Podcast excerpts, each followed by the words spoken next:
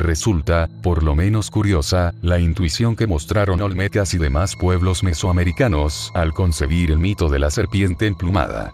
Se trata de una divinidad originalmente vinculada a los elementos viento-agua, que adopta posteriormente en su forma de Quetzalcoatl, serpiente hermosa, o Kukulkan, matices más complejos, como puedan ser el representar la dualidad cósmica o el quedar vinculada al planeta Venus. Acertada intuición, digo, a tenor de los últimos hallazgos que evidencian la presencia de plumas en algunos dinosaurios de gran tamaño.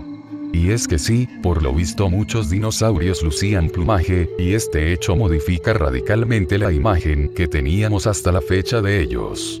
Se torna inevitable que el tiranosaurio nos parezca un poco más pollo que antes, y el velociraptor, algo más grulla. Hace tiempo que sabemos que las aves descienden de aquellas estirpes de seres, deporte mitológico que reinaron en el Jurásico, pero ahora vemos con claridad que quizás tampoco han cambiado tanto han menguado, pero el fondo sigue siendo el mismo.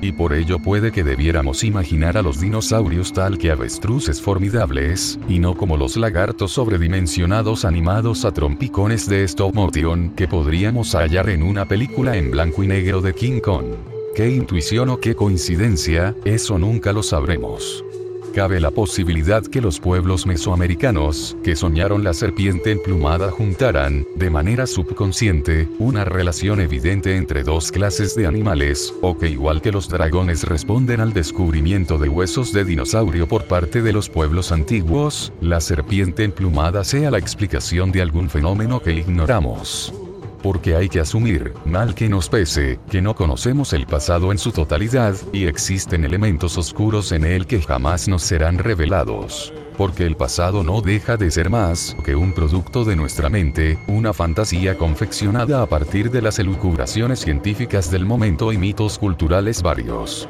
El pasado real que fue, ese, es posible que se aproxime ligeramente a nuestra fantasía, pero ni mucho menos será fidedigno al teatrillo mental que nos hayamos montado.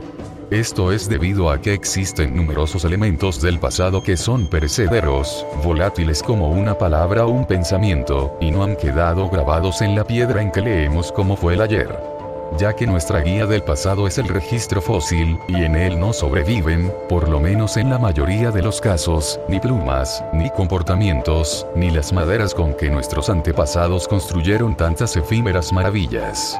Y es muy probable, también, por imperativo estadístico, que una gran cantidad de especies de las que habitaron antaño la Tierra no aparezcan nunca jamás en el registro fósil, aunque no por ello dejan de haber existido. Pero volviendo al tema que nos acomete, me pregunto qué función tendrían aquellas plumas que engalanaban a los dinosaurios.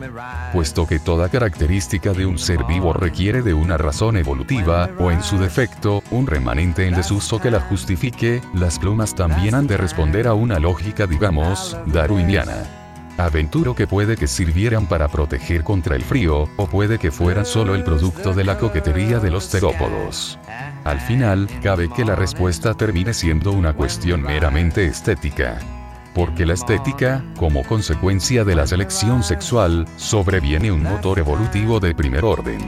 Y para vislumbrarlo solo hay que fijarse en los parientes vivos que todavía quedan de los dinosaurios, los pajarillos. Prestemos atención al ave del paraíso, o a tantos otros pájaros que con su cromatismo exacerbado aspiran a conquistar a su pareja. Sin duda, el propósito de tales colores es captar el interés del sexo opuesto, y se busca la estética, que es una simetría o relación armoniosa, evidencia en última instancia de salud genética. ¿Por qué pintan los dinosaurios? Podría titularse un libro ficticio sobre la pericia artística de estos grandes saurios porque lo encuentran bello y estimulante, me respondo, igual que nosotros.